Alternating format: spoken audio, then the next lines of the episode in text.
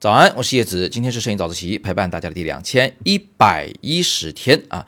那今天我们要继续分享一点我在广深拍摄的照片，这次给大家分享两张手机拍摄的照片吧。这一次呢是在广州拍摄的模特钟书。那你可以看到啊，我拍了一张普通人拍的照片和一张这个我自己觉得满意的照片，这两张照片做起对比来，你可以看差异真的是巨大无比啊。第一张照片，人显得头大腿短；第二张照片呢，就是头小就算了，那个腿还特别的长，对不对？怎么做到的呀？来，别着急，听我说啊。首先呢，我们的手机跟相机拍照啊，只要是广角镜头，它一定都会有一个畸变效果。广角畸变里面最常见的一种情况就是，所有靠近画面边缘的东西都会被拉长。啊，左边的话往左拉，右边往右拉，上面往上拉，下面往下拉。所以你拍照的时候呢，你先看看那张人矮的照片，那个头有没有感觉到变得特别长？他的额头特别大，看见没有？因为它靠近了上边缘，所以就头往上被拉伸了。腿呢，现在是画面比较靠近中央的位置，所以呢，就是他的腿呢也是显得比较短的。那我们怎么解决这个问题？很多人说，老师，我知道，这个我呢从上往下拍会这样，那我就蹲低拍照吧。蹲低拍的时候。人是不是就长高了？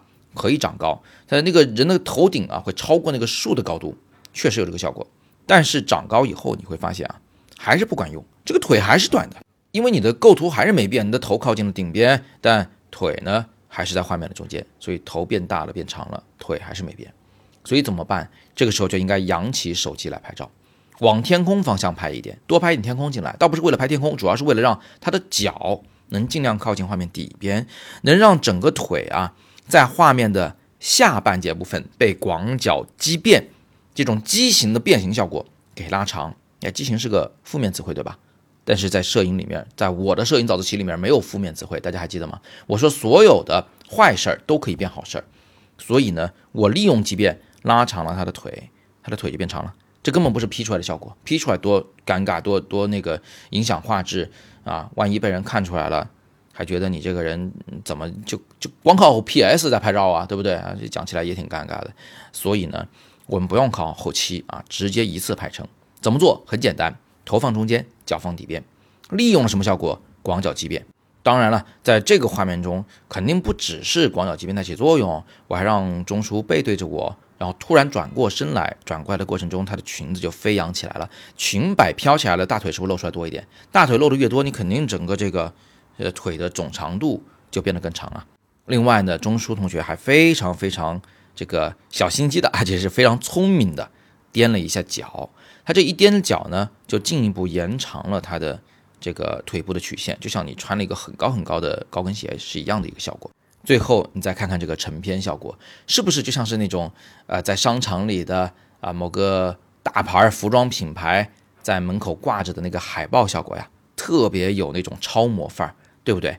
所以大家也可以自己去试一下，蹲低，脸放中间，脚放底边，你就能拍出这样的效果来。不过呢，我也要提醒一下你，广角畸变本质上是镜头的一个问题，是一个瑕疵，是光学设计师们。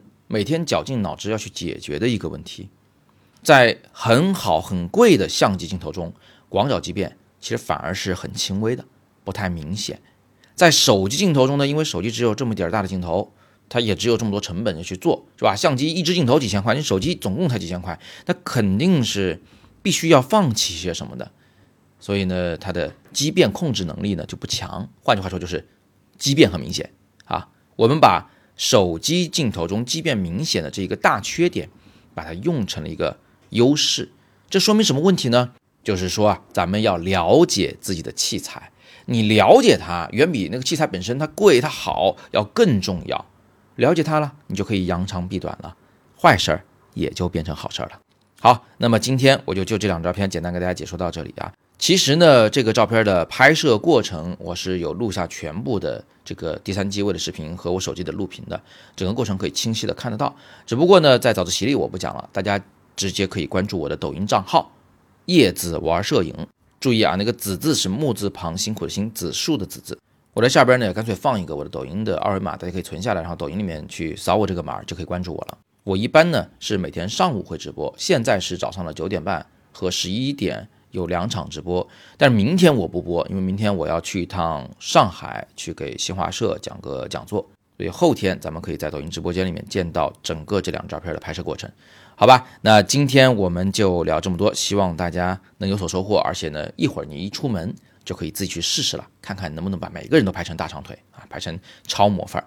那么今天呢是摄影早自习陪伴大家的第两千一百一十天，我是叶子，每天早上六点半，微信公众号或者喜马拉雅的摄影早自习栏目，不见不散。